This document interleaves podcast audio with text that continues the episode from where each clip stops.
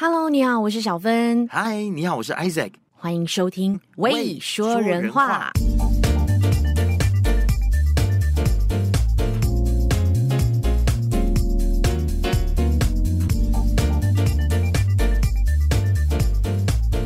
Hello，Hello，Hello，Hello，我们回来了。哎，感觉我真的是好久好久没有跟你录音了。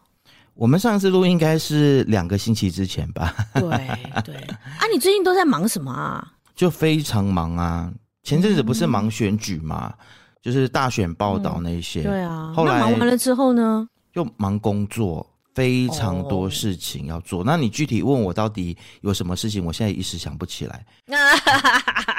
反正就是很忙，反正就很忙就对了。你呢？今天不是去剪头发吗？对，我也忙，因为我我们学院现在在忙着一月份的招生嘛，所以就有开放日啊，然后有很多要策划一堆活动这样。嗯，所以到了周末，基本上我现在我觉得我已经没有周末了，因为我们公司就是没有周休二日，我们星期六也要上班。星期六也要上班，这真的是很操哎、欸，是真的很痛苦，真的对我这种已经习惯周休二日就到处去玩去吃的人呢，那礼拜六要上班，真是要我的老命啊！所以我就礼拜天就是在家，就完全当一个废人那种概念，或者能吃吃，能喝喝，然后能不做事就不做事，能不动脑筋就不动脑筋，嗯。所以我就在想说，反正也年底了，大家应该也猜到我们两个人。就会稍微神隐一下，跟去年一样，一到年底我们就会不见，然后就大概在农历新年之后，我们又再默默的跑出来这样子。真的，哎，这放诸四海，好像我看台湾也是一样，就是我喜欢的 podcast，最近有一些 podcaster 也开始放假了，比如说去日本的去日本啊，去泰国的去泰国，所以有好几个我喜欢的 podcaster 也停更了。只有像像百灵果他们这样子这么冲啊，就是。哦又去日本，又去荷兰，而且他们出国还在那边直播，还在录音。是，所以他们会是第一名，或者他们有他们现在这样子的江湖地位，真是要给他们 respect 啦，对不对？嗯，真的成功不是就是说成功就成功，就是他们真的付出了很多的努力跟时间。但是我还是很羡慕他们啦，因为这是他们的 full time job，他们可以全情投入嘛。那因为我们 full time 是做另外一份工作。所以就变成说，这边就是等于有一点像我们的副业这样，但我也很希望把这个副业有一天可以做成 full time，也能够跑出国去录音干嘛干嘛的。王先生，这个是从我们 第一集开始录就一直许诺到现在，但是就是一直也不知道为什么，就是一直很难成型吼。因为我们有 full time job 啊，简单讲就是我们不是全职在做这个 podcast，虽然有的时候。有一些朋友可能以为我们真的是在全职，真的有人这么以为耶？对哦，哎，我跟你说，我最近很开心，我去出席一个展览啊，然后在那边竟然遇到了我们的听众，而且他认得我的那个机缘呢，是听到我的声音，然后他就你声音辨识度就很。我不知道，我不知道如此之高。他就在，因为我当时是跟那个策展的单位在聊天，然后就一直在我周围像鲨鱼一直在那边徘徊，你知道吗？我就用眼角瞄到有一个高高瘦瘦很好看的男生，就一直这边瞄来瞄去，然后一直在那边转。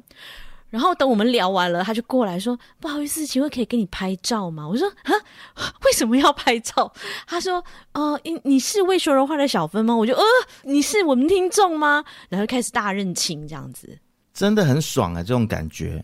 而且没有想到竟然发生在古今，而且他他也是一个 podcaster，是不是？你之前对，他就是那时候你还记得他有上过子晴的节目吗？我我真的不记得，但是你你说他有跟我聊过天，然后有请教我关于器材麦克风的问题。对，他就买了你推荐的那一支，也就是你现在在用的那一支，是吗？我不记得，因为对我跟全世界都是推荐你那一支啊，但是，是哦，但是我现在又想要推荐你另外一支了。也能够录出三千块的音质吗？我跟你说，如果你用了我推荐的那一支，就是我即将要推荐给你那一支的话，不就不只是三千了，那可能是六千或者是一万，好吗？少来！哎、欸，你没有发现我的麦克风都已经换了吗？是真的，而且你最近又买了新的一支，对不对？其实我还没有付钱啦。啊？什么意思？他让你先借用，我们是试用吗？你记得我们前公司的那个 supplier 吗？Stage Tag。知道啊。Advon，你跟他应该蛮熟的嘛。他就说，反正他在仓库里面这一支放着也是放着，他就先借我用。他说好用的话，你再跟我买。哎、欸，他很会做生意耶，来这套。真的，要、啊、不然我也跟他要一支，继续给你。真假的啦？看他还有没有另外一支。你可以，我觉得你可以。他为了要做你的生意，他真的是豁出去，他一定会讨好你，讨好到就舔你的脚趾头，他都做。欸欸、哦，还好是脚趾头。哎，风听到不要怪我们，我们是爱乱开玩笑。不过 F1 是真的看不出年龄的一个。熟男帅哥，对，他们公司叫 Stage Tag。如果大家有这个录音设备的需求，不管是电台或者是 Podcast，都可以上网去找。电视台也可以找他们。对对对对，Stage Tag，S T A G E T E C H，Stage。对，来帮他们安利一下，希望说啊，F1 有听到哈，那你就知道怎么做了。对呀、啊，我都已经帮你打广告了，这支麦克风就。直接给我，而且 而且各位，他们家的服务真的是很好哦，真的。就只要你有什么问题呀、啊，只要能够飞到，能够到你电台，他就一定会来帮你解决，或者是通过 Zoom，然后教你怎么设定，怎么样去检查这样子。嗯，哎、欸，我们已经很久没有这样子两个人聊天了、欸，哎，是不是？这种感觉真的是超棒的。我也这么觉得，我也突然间，你知道为什么我约你录这一集？除了是看到你最近有参加那个成品的呃开幕式之外，吉隆坡成品。对，然后我就想说，哎，好像我们两个很久很久已经 N 年没有录我们就是瞎聊的节目了。我偷偷跟你说，最近其实几次我们访问的节目呢，上架之后其实成绩都不怎么样。怎么了？对，然后我回看我们之前两个人瞎聊的节目，其实数字都比请来宾还要来得好。又回到这样子的状况，你知道？我我觉得我们太久没有一起聊天了，我们的听众都很想念我们两个人瞎聊。尬聊、嗯，就想念我们两个的人味儿，对啊，没有这么制式的哦。对对对，我跟你说，我那天去那个展览，然后遇到那个策展的那个女生嘛，嗯、她叫 Christine，她也有听 Podcast，可是她不知道我们，所以我就介绍她立刻订阅我们的未说人话。然后她说：“对啊，我很喜欢，就是有一些节目是那种主持人之间在聊天。”就是尬聊，不要有什么样太 formal 的内容。我说好、嗯，真的吗？你真的这么想吗？他说对呀、啊，因为觉得我们已经就是工作啊，压力很大，或者是听那些电台节目就觉得很到胃口，就是很想听听 podcast 那种比较清新、比较生活化的主持人之间好朋友的聊天。嗯、然后我就瞬间就明白了。就是你讲的，为什么我们平常我们在瞎聊，哎，点击率反而高过那种我们有非常厉害或大咖的嘉宾这种的？是啊，但是我们两个人就是有一个盲点啊，特别是去年下半年开始，或者应该说是在，应该是在那个海外全球报道大奖。嗯，入围一直到领奖的那一段就压力很大，是吗？对，我们两个就很像毛起来，你知道吗？都要去找一些厉害的人来访问，嗯，因为真的，我们以前的节奏你记得吗？是一个礼拜访问，一个礼拜尬聊，一个礼拜访问，一个礼拜尬聊。我觉得那个节奏是刚刚好的。嗯嗯嗯。但后来我们就全部都塞满访问。哎，欸，我们现在是怎么样？年度大检讨的，对。哎，反正也到了十二月年底了，不如来个大检讨。对啊。对啊。所以我觉得我们应该还是可以回到尬聊跟访谈参半。好啊，那就从明年开始好了。对，就回到我们的之前的节奏，就是一集访问，然后一集尬聊。嗯，因为访问就是拿来得奖的。我真心不骗你，在台湾参加这个海外媒体报道大奖的颁奖典礼的时候，你真的压力超大的，因为坐在你的左邻右舍、四周围都是非常非常厉害的记者、嗯，媒体人，然后他们访问的都是什么？哇，很大的题目，你知道吗？所以你会感觉到哇，我们这种小咖来比什么啊？比脚毛吗？就觉得很，就觉得自己你知道吗？很愧对于这个奖项，这样。但是我也要鼓励，就是在我们面前也显得小咖的本地的 podcaster 们，就是嗯，怎样？有发现有一些人还在坚持啦，两年多。然后他们那一天就是在成品的记者会上面，我有遇到一些人，嗯、我就不讲名字啦。然后他们就是见到我，就会很客气的说：“没有，没有，没有，没有。”对对对对，就是这种态度。然后就艾赛哥，我我我们都是小咖啦，没有啦，我们没有要跟你们比较啦。然后我就觉得说，其实你们有你们的优点。而且你们有你们的听众群，对啊，你们有喜欢你们这种风格、喜欢你们这种调调的这些听众，不需要比啦，真的。是我唯一对大家的一点点的小小的提醒，就是拜托啊，录音品质弄好一些，好一点，不要买了，不要买了 Rodecaster Pro 之后出来的声音还是还是那么干，好吗？调一下可不可以？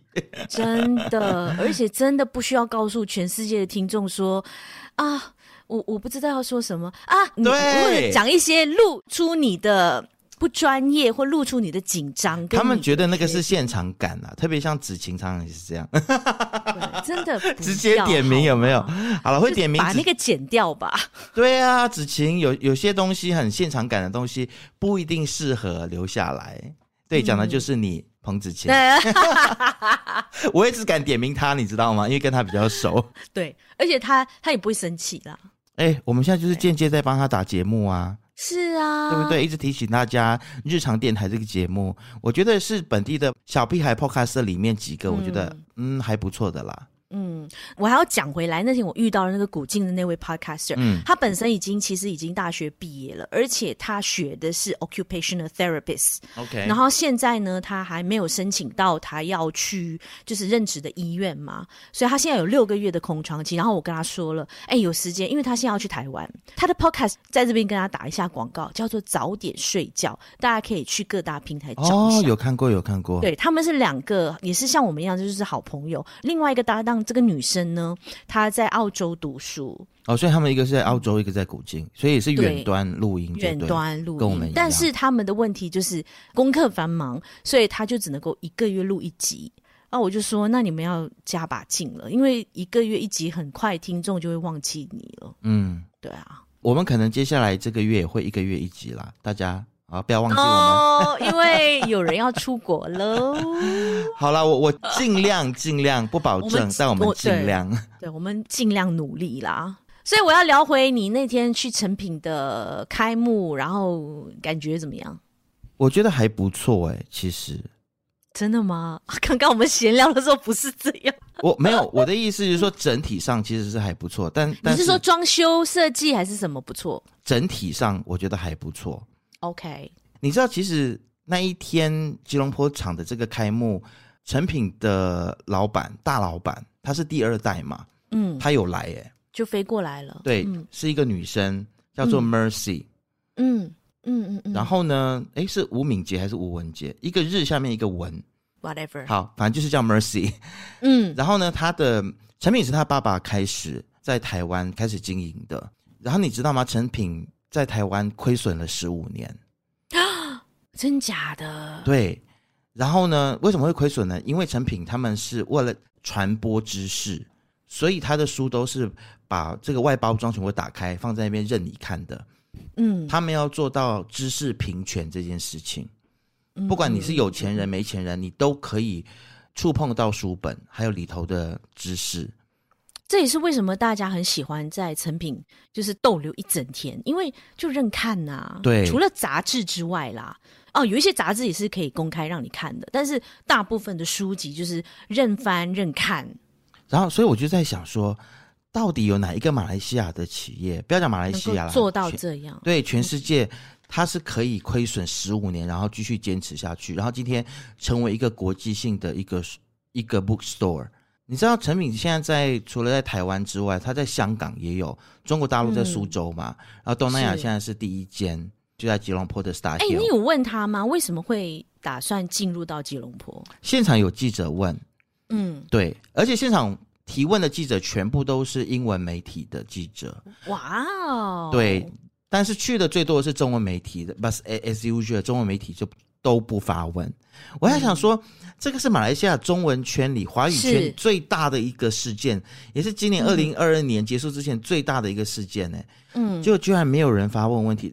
华文媒体人、记者也好，大部分呢都不敢在记者会或者是一些公开的场合，有一些大人物在的时候发问，就是很怕被 judge。然后，唯一一个有发问问题的华文用华文发问问题的记者，居然是来自新加坡的记者。嗯，对，应该是联合早报。嗯嗯嗯。然后他们问问题的时候，好像有问到你刚才问的，就是为什么会选择吉隆坡、哦、落脚吉隆坡？因为大家都知道，马来西亚人的阅读率是是不是全东南亚最低的啊？一年才读一本书，对吧？还是一页？还是一？I don't know，就是很低很低就对了。他是说天时地利人和啦，感觉上是这样子，就是刚好有找到一个地方，嗯、官方哦。然后我觉得他们本来比较想要去的是新加坡。对呀、啊，应该要去新加坡才对、啊嗯。但是马来西亚市场比较大啦，坦白说。而且如果你看整个区域里面，去年哦。即便是有 COVID 的状况底下，其实唯独马来西亚的经济成长率是百分之七，其他全部都是负数。新加坡是人家百分之二或三，嗯，嗯，所以只有我们是正成长。所以你你当然你要去，就一定会去马来西亚。所以你看很多嗯嗯很多的品牌，他们的 expansion 一定会有会有马来西亚，像比如说什么东东东 Key 啊这些。对对对，而且一开就开两家。对呀、啊，嗯，第三家也在开，还有那个叫什么 Nitori，很像也是，就日本的、哦、日本的 IKEA，就是卖家具的。现在在吉隆坡也是一家一家的开啊。嗯，那马来西亚在这些国际品牌的眼中，还是有它的市场跟它的潜能的哈。有，我们是唯一正成长的国家，哎，经济。哦，对，不错，不错，不错。但是还是希望说书。大家还是要你知道多多支持啦。对，虽然说现在看书的人口真的是越来越跳崖式的这种下跌的趋势，但是还是希望说大家先买，然后等到以后老了或退休了，时间大把的时候可以慢慢看，对不对？我是抱着这样的心态啦，就是觉得去一些书展啊，看到一些书就觉得哇，这本书一定很好看，哎，没有时间看没关系，我先买，然后之后我再慢慢看。哎，这跟我的心态一样，哎。是不是？就是因为我不现在不在看房子嘛，我想说，我买了房子之后，我要有一间自己的书房，所以我买书呢，就是要把书放在书房里面，我要有一个书墙。嗯，你知道这个书墙拿来干什么用吗？就是等于吸音棉的功能。因为我一定会在我的书房里面录音嘛。你真的，你真的很侮辱这些书，然后，然后这些作者没有啦，就是像你讲的一样啊。老了之后，然后在家里面慢慢看啊，而且也可以当做装饰啦。真的，嗯，但是听说里面还是有一些烂惨的部分，对不对？有啦，就是我觉得任何一个品牌只要来到马来西亚，都要忍受马来西亚人的阿嘎阿嘎，忍受马来西亚人的随遇而安，忍受马来西亚人的青菜青菜，就一切都会。都会被扣分，都会打折。我我觉得说的好听，就是有一些的记者他们会形容说：“哎，马来西亚的吉隆坡的这个 Star Hill 的这个成品呢，嗯、很像他就没有，嗯，很聪明，他们没有把太多台湾的成品的味道放放过来这边。什么东西呀、啊？这个也是一个优点吗？Excuse me？但其实那个话里面的意思就是说，它里面的装潢就是。它只达到了，对，它就是在地化，然后它就达到了一般这边的这种高端的奢侈品牌专柜的水准。高端的奢侈品牌的专柜的水准，因为其实成品这一间第一间成品，它是就是 Ashley Spectrum，就是成品生活馆。那哦，所以它跟。单纯的以前我们就是敦南店的那种成品书局是不一样的，它比较像是松烟的感觉，哦、或者是比较像是信义成品的感觉。就是就是说，他除了卖书之外，他也卖很多的，比如说文创商品，对，卖咖啡，然后有吃的，有喝的，嗯、有一些国际以及国内的一些设计师品牌的一些专区。那国内的设计师有哪一些品牌啊？我不记得，看到有一些哦，大家自己上网去看。OK，价格方面呢？当然都是中间偏高啦。它它当然没有那种国际精品，什么 LV、Gucci、阿玛尼那些这么贵。但是就是中高端的了解了解一些设计品牌这样子。哎，你知道我看到有一个背包，我超喜欢的，然后大概是七百多八百块钱马币。嗯，大概这个是台湾设计师的品牌吗？应该很像是，但你如果去随便买一个 LV 的包包，其实就是几万块啊。对啊，所以几万块跟几百块比起来，而且这个设计感，我又觉得比较符合我的气质。但很多这些有收藏这些名牌包包的人，就是说，哎，至少 LV 会涨价，哎，它有那个价值，哎。哦，是吗？对啊。哦，对啦，是啦，这些名牌包包是可以拿来投资啦。嗯但是其实真正有真正有钱的人买这些包包，他也不会拿出去卖。坦白讲，也对啦，嗯、也对啦，嗯。然后你知道里面有一个很酷的地方，就是有一个吉米的专区。啊，哎，可是吉米最近还有什么作品吗？他们告诉我说，吉米其实在马来西亚是很受欢迎的。OK，那如果不是吉米的话，还有谁？很多啊。可能我觉得他们在马来西亚做的一些事情的决策上面。会有一点保守，嗯、而且你知道马来西亚的成品，它是由香港的团队来管理的，来 manage。哦，对，是成品香港。啊、为什么是香港？是因为他们会说广东话吗？比较语言比较通，语言比较相近。然后我在想说，这边的成品会不会长得比较像香港成品？哦，有可能哦，嗯、有可能。然后因为你知道香港就是比较都会嘛，他们就比较少那一种。呃，太文绉绉、太文青的那种，他们就是很实际，东西就快速，就是实际，要有效率，没有跟你废话的那一种。它里面有一个台湾特色的红砖墙，嗯，但是我觉得那个红砖墙也砌的，就跟你在比如说在西门红楼看到那个红砖墙，就少了一个什么感觉。因为我觉得红砖墙它要一定要有一定的这种设计感，或者是它的颜色的一些层次，或者是斑驳感。嗯，但它没有，它就是很新的红砖，所以就可能需要一点时间呢，你知道吗？让它变旧变老才更有味道吧。唉，然后还有就是它有一些的书柜专区是复刻了敦南成品的一些角落，比如说书架，就是哎这一块区块就是跟。当初的敦南成品是一模一样的，这样听下来好像有一点四不像哎。我不会说它四不像，但是就是魔鬼藏在细节里嘛。但是你只要有一些细节没有做好的话，你就没有办法真的有那个成品的味道出来。嗯、因为在台北，不管是你去逛台北信义成品或松烟，嗯、你都会感受到它处处都是细节。嗯，哦，不一定哦。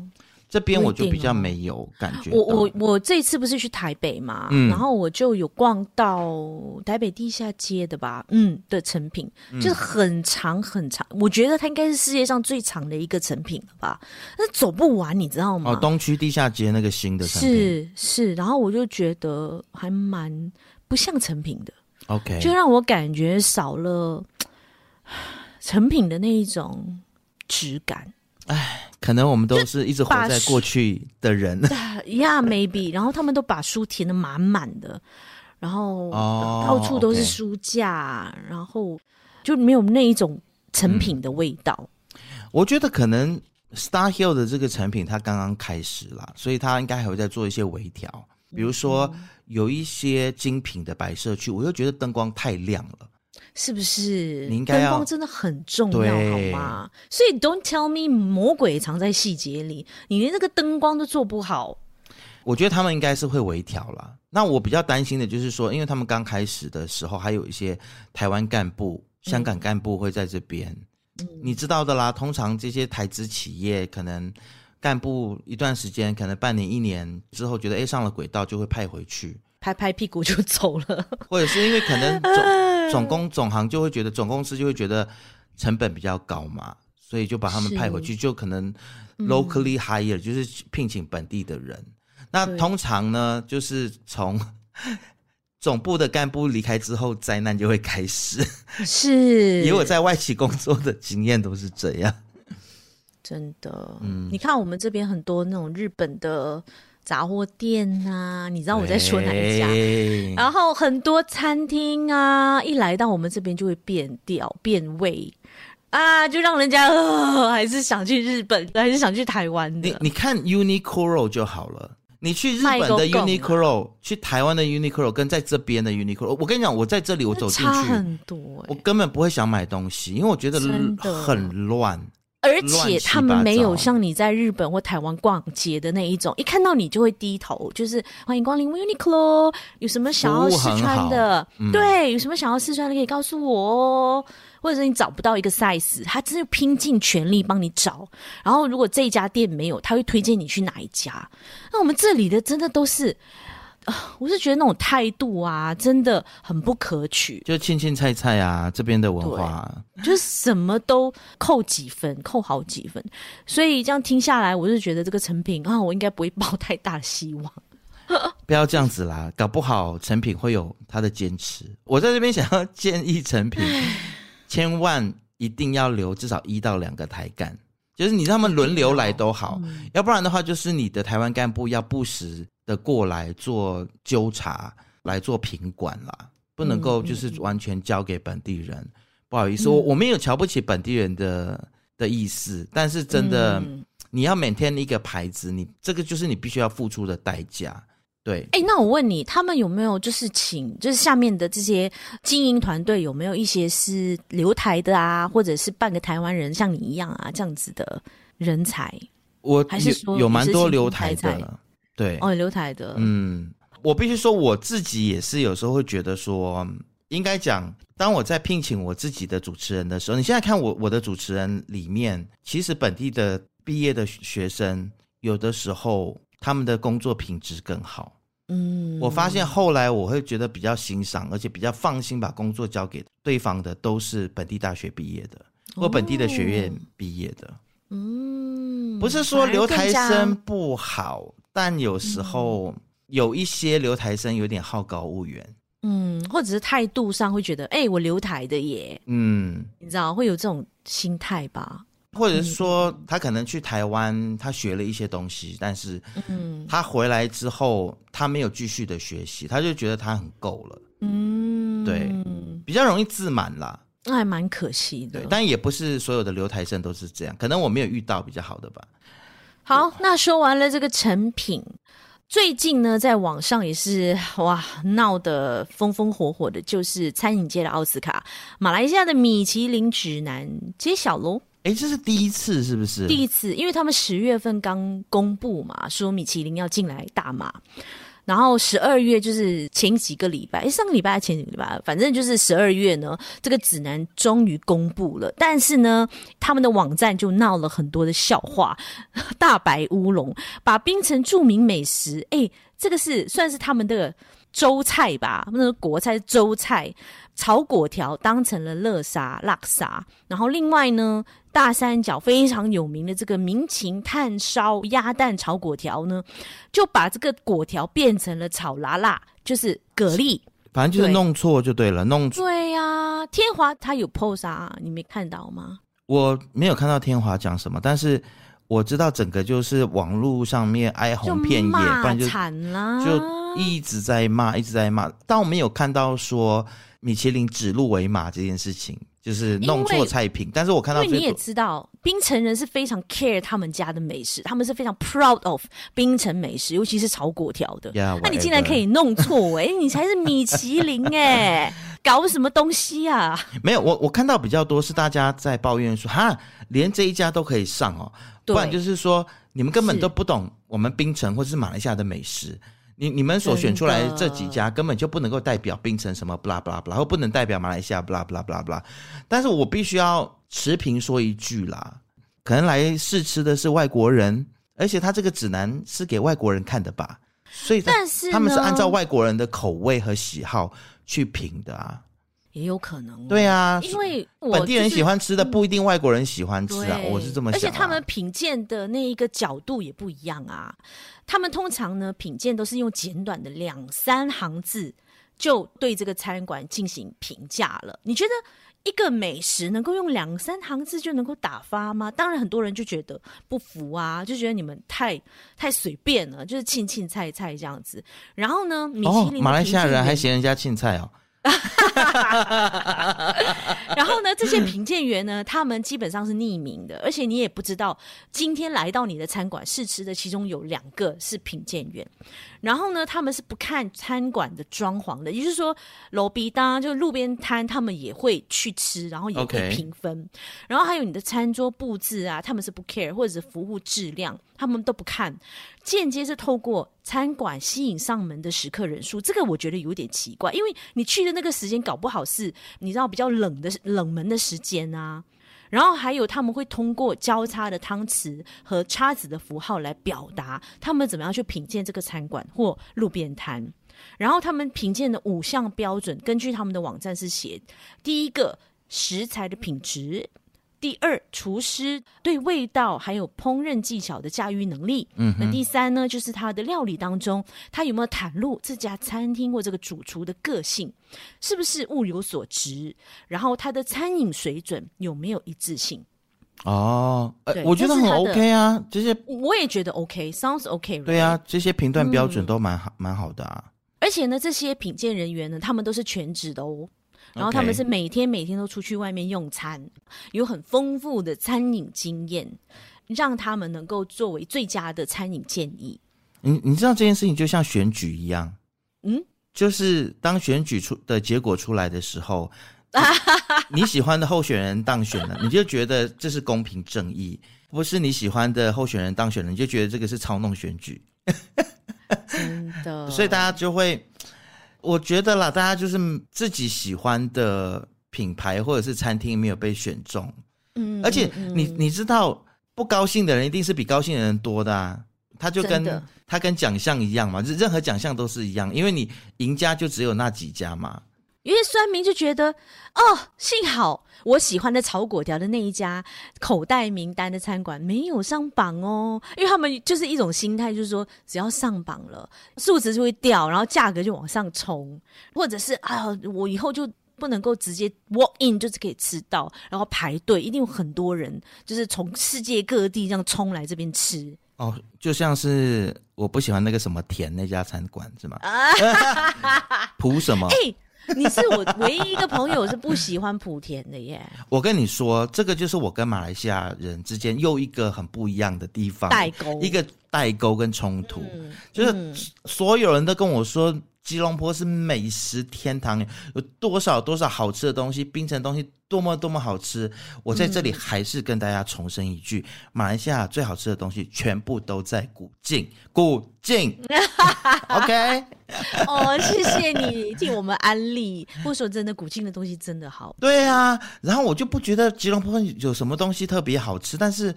我、嗯、我我我觉得你这样讲可能有一点点不公正，因为你是从小在这里长大，是从小是东马人的胃，你知道吗？所以你去到西马，当然没有啊。东马也很多人说这里吉隆坡东西很好吃啊，一堆东马的朋友还特地常常飞过来，也是。比如说那个朋友就一堆什么 什么咪啊，什么 Jack 啊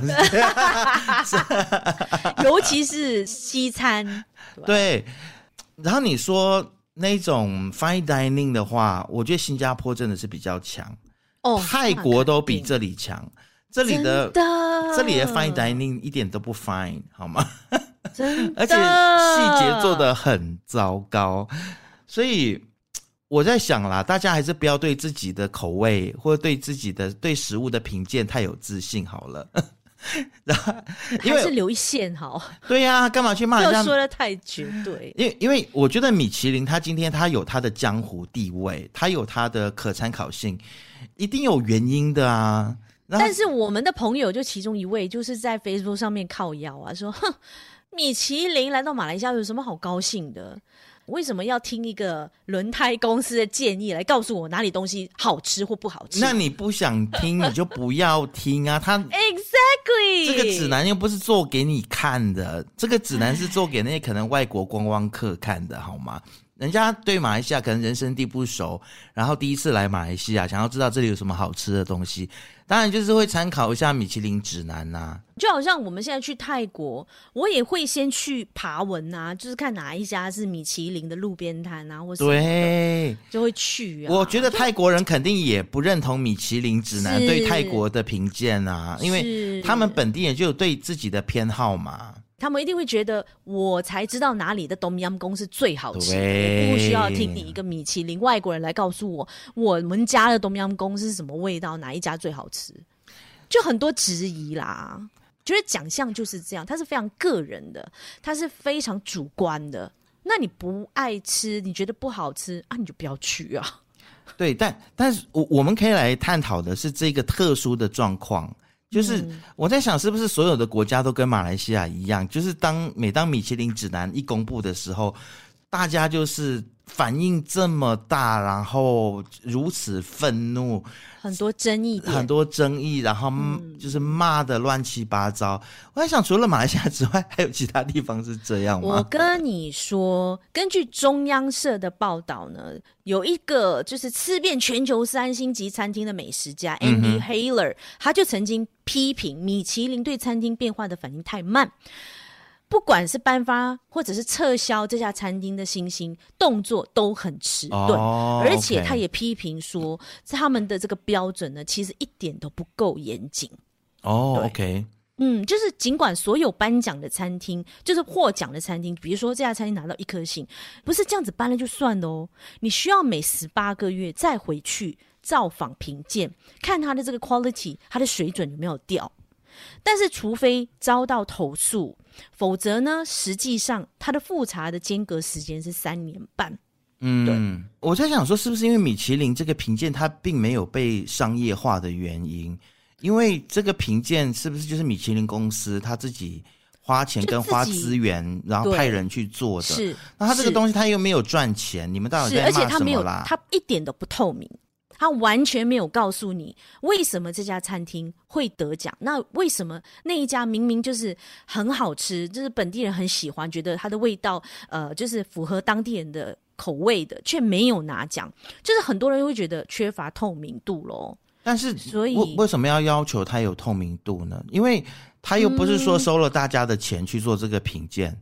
他是花自己公司的资源，然后自己找美食专家或者是找专业人员去做这些，他自己花钱去投注这些事情，然后帮你们这些餐厅、帮各国的美食做免费的宣传，哎，嗯，然后他也没有收任何人一毛钱，也，所以他也不需要 answer to everybody，他今天爱讲谁好吃就好吃，那是他的权利啊。真的，对啊，就是很任性的一家米其林，是啊、就我觉得好吃就好吃，不用问我到底为什么，反正我觉得好吃。对啊，他其实，而且就算是金马奖、金曲奖或金什么屁奖都好，或走中奖，所有的评审都有自己的主观的，嗯的的喜好嘛。对，那那没有办法。像陈珊你喜欢的东西，大概也超过百分之九十我都不会喜欢吧？喂，对不对？就一定要来一枪就对了，我讨厌哦。But anyways，嗯，对啊，米其林在马来西亚就是一开始就出师不利，然后很多网友呢就以大跌眼镜。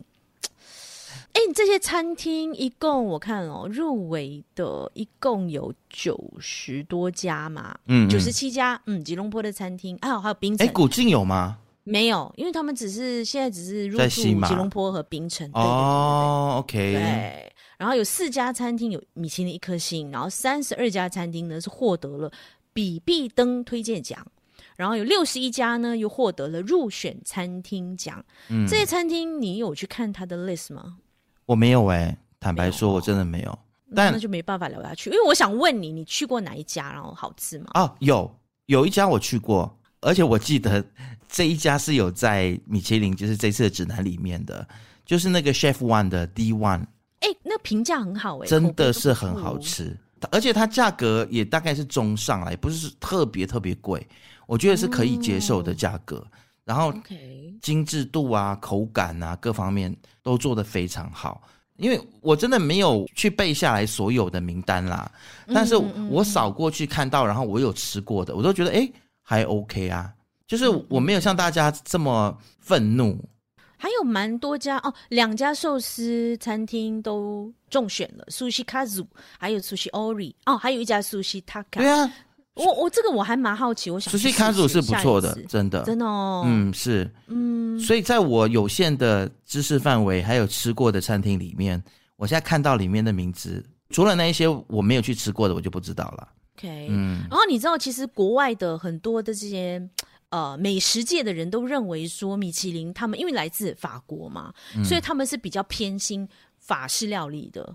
那这一次我看吉隆坡的名单也也有蛮多法国餐厅的哟。哦，是吗？我觉得分布的还蛮均匀的，因为我看到一些马来餐厅，跟比如说 Passage Through India 就是一家印度餐厅嘛，然后有日式餐厅、中式餐厅、丽苑跟雅轩，你去过吗？这两家都是中选。雅轩我有去过，好吃吗？没有留下特别深刻的印象，但也没有很难吃。嗯、对，okay、是。但你都说他是法国公司嘛，所以他应该就是真的是老外或欧洲人的口味了，是，对我我我不确定说他会不会有一些本地的品鉴人员，应该会有，他应该会是比你知道他们就是欧洲人或者是外国人的这种的眼光，嗯，或者是口味来评鉴，所以就为什么有很多国家，比如说日本啊、台湾都有一些餐厅是抵制米其林，是不欢迎米其林你们来评鉴我们的美食哦，真的啊，是啊，还有一些退薪的嘞。就说：“哎、欸，我不要了，我不要你的信息，我退回去。”嗯，对呀，大家都很认真呢。就是讲到吃的东西，真的马来西亚人真的很在意。没有，其实应该说，全世界各地的餐饮业者，他们其实都对他们家的东西是非常 look up to。然后这个一定的啊，餐饮业者我可以理解。餐饮业者我可以理解，像你刚才讲的，台湾有餐饮业者就干脆退行，而且他觉得说我不需要让你来评鉴。我觉得餐饮业者他有他自己的坚持嘛，嗯，他有自己他自己的理念，嗯、他也不屑这些东西。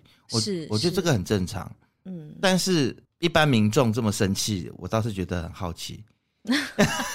我就觉得很有趣，你不觉得马来西亚民众就是这样啊？那每当有一些事情就发生的时候，骂的人、酸的人都多过那些称赞啊，或者是那些的评语。我觉得把这种力、这些力气拿来监督现在这个新政府好了啦。你们去监督米其林干什么？你们这些人真的很无聊。对呀、啊，就无聊啊！你说你说中了，就是无聊这两个字。然后呢？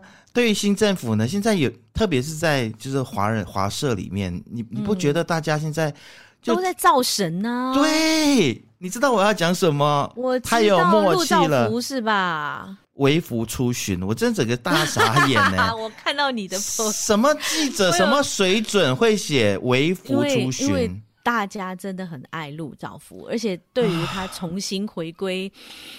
这个交通部就很开心，大家就会放烟花啊，开香槟庆祝啊，you know。但是其实我后来发现，一般的大众都是接受这件事情的，用微服出巡，把它讲得像皇帝这样，大家都是接受，甚至大家都不觉得说，有人跟我说，哎，其实古代的官其实也可以用微微服出巡，好 fine，我就不跟你们 argue 这件事情。但我的意思就是说，既然现在西蒙政府，比如说安华已经上去了，但虽然他们不是完全执政，现在还是联合政府的状态，但是主要还是由西蒙来主导很多的事情，首相啊、财政部长啊都是安华嘛。那现在你已经把他选出来了，你就要换一个角度去看他了，嗯，不能够像选举的时候哇，就是一昧的支持他。然后现在是一个什么情况？你知道吗？就是只要是西蒙的这些部长或者是安华放的一个屁都是香的，然后大家都不问对错，你知道吗？真的。然后网上一片哇欣欣向荣，一片好话，一片政府的好话。我想说，独裁者就是这样子被大家宠出来的。我想提醒大家一下，不要这样。大家请不要忘记我们的前朝经历过的那一段。非常让人痛心疾首，浪费多少我们的纳税人的钱的贪官们。你知道我最看不下去的是什么吗？不是有安华的政敌批评他说，安华会把 LGBT 的这个人权的议题，按照马来西亚华语的讲法，就是安华会把 LGBT 的议程带进马来西亚，嗯、就是，是否认这个 agenda，嗯，就是说他会推动 LGBT 的一些人权的议题啦。对，他不是否认而已，他要告他的这个，他告这个政敌，嗯，然后把他告上法院，嗯嗯，我的意思就是说，你有必要这么大动作？I mean，所以你的意思是什么？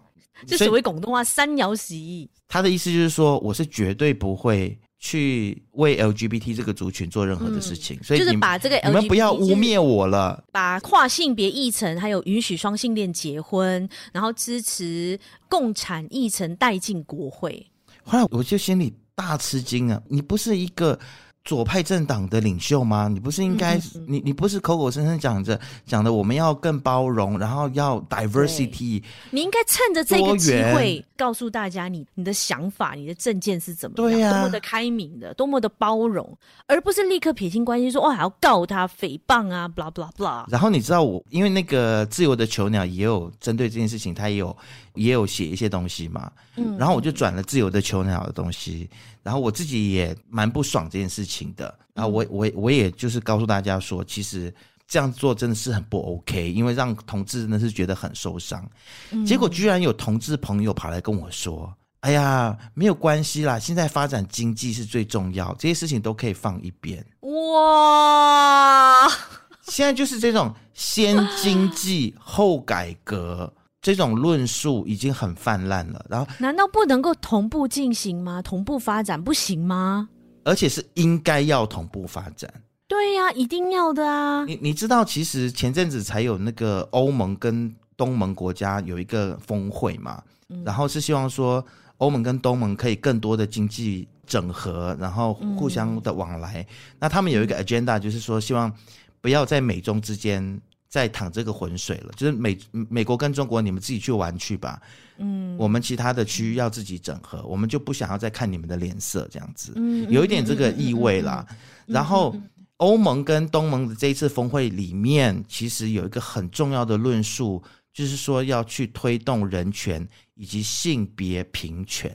哦，然后马来西亚的外交部长也去参加了这个峰会，然后也发出了这个要推动性别平权的声明，因为这个是一个各三十一个国家的共同的宣言，而且欧洲国家就是希望说利用经济的整合，然后来带动东南亚国家在人权议题，包括很多的女性的这些平权的议题，嗯，他们都希望说可以带动东南亚的国家嘛，所以。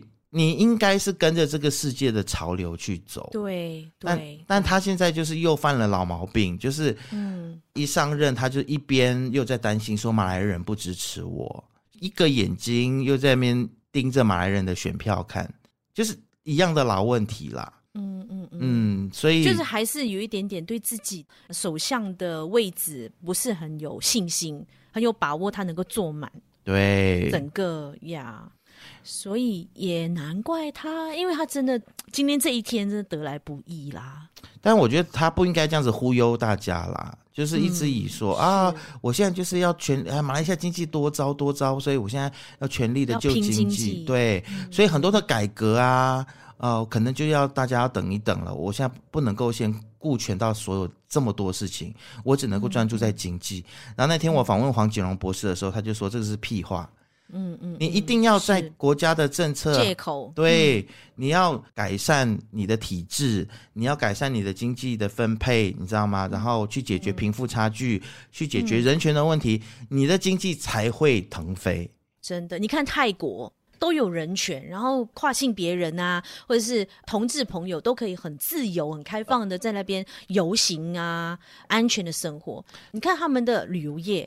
对啊，还是全东南亚 number one 呢？是啊，而且你对于这些传统的马来乡区的这些选民，你要做的是去帮助他们过更好的生活。其实他们这些会紧抓住这些所有很保守的宗教的教条啊、保守的思想啊，主要的原因是因为他们被蒙蔽了嘛。那你如果能够让这些地方的人，你去改善他们的生活，改善他们的经济情况。那他就会听你的啊，嗯嗯，嗯对不对？那问题是说，你有没有决心要去帮助马来人，让他们的生活变得更好吗？还是说，你知道那天有一个学者，他到我们公司分享，他说马来西亚一个很奇怪的现象是，我们的政党真正人物都是偏右派的，然后大家都在比谁比较保守。哈哈哈哈哈！真的笑中有泪啊。好心酸哦。对啊，好了，我哎，突然间又讲到这么多政治，反正大家就是不要再给政治人物那个借口借口，然后踢下，嗯、是多一点监督政治人物，不要去监督米其林了，好吗？大家。可是米其林这个、嗯、这个东西也是很有趣啦，哎、呃，是啦，啊、确实，这还蛮值得大家思考思考的，对，嗯。好啦，好，那你你要说一下吗？你二零二三年有什么样子的愿望或者什么计划吗？突然呢、啊？我没准备耶。要找新工作是不是？你要辞职？对呀、啊。只要你现在要官宣是不是？就每一天都很不想起来上班啊，而且啊，真的很累啦。然后最主要就是这个领域真的不是我的，我我想要做的。嗯，你也就试过啦，对不对？你就 try 过啦。呀、所以我是觉得，哎，好像可以再，再找找呃换一个新的工作了。对对对，好吧。那我的话呢，就是希望，糟糕，我希望二三年什么？我其实没有很认真想哎、欸。我觉得你赶快找到一个真的满意的房子吧。哦，真的、嗯。希望你明年真的能够就拥有自己的房产，是，对不对？对对，哎、嗯欸，你已经看了半年嘞，王先生，吉隆坡的房子都快被你看完了吧？慢慢看啦，不着急。呃、这有很多很多，我知道，我知道。我那天我去看那个房子，超酷的。我当然我不会买，但我只是跟大家讲，它是在半山，半山的一个湖边盖的 condominium，对，感觉就是住进去。就是那种要急流勇退的感觉，有没有？就是你想轻浮的 那一种，要成仙了的人。是，而且他不是在很偏僻的地方哦，他虽然在半靠近吉隆坡，他靠近我现在住的地方，大概就是十分钟。No way！对，这么近，很近。你还记得，其实在我住的的后面就是一座小山嘛？小山，对，对，它就在山的另外一边。哇。然后，原来在山的另外一边呢，有非常大的一个湖，而且它不是那种，它是人造湖吗？不是，不是，它是天然的湖，天然的湖哦，而且还有瀑布。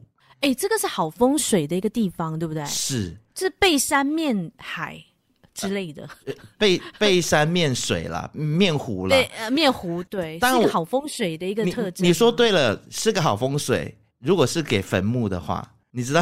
哦哦，那人哦哦，OK，所以是让人住的话是不行，背山面水没，没有啦。那要怎么样？我就觉得说，诶，如果我买这边的房子，会不会整天都是觉得说，嗯，这里很像？好，我们现在如果有听到我们这一集 这一段录音的风水师们，或者是研究风水的朋友们，如果觉得想要反驳 Isaac 跟我的话，欢迎在我们这一集的 Podcast 下面留言，好不好？OK。好，欢迎大家来留言哦。对，不要忘记哦，在 Spotify 还有 Apple Podcast 上面给我们五颗星。然后，如果想要就是觉得我们这一集呢，或者是我们的声音陪伴了你度过不少塞车的时光、寂寞的时光的话，欢迎你可以小额抖内我们哦，很容易就可以上到我们的 Human Talk 的 Patreon，就是 Patreon 找到我们 Human Talk 为说人话的这个 account，你就可以每月定期小额赞助我们，两块钱、五块钱都可以的。嗯。就是大家就是一点心意，好不好？是的，让我们有继续坚持创作的动力。是，那最后呢，就祝大家圣诞快乐，还有新年跨年，大家注意这个安全哈，不要玩太疯。也希望你在泰国玩的开心啦。OK，你也是。好，我们明年见，是不是？可以，明年见喽，明年见喽，大家，Merry Christmas，Happy New Year。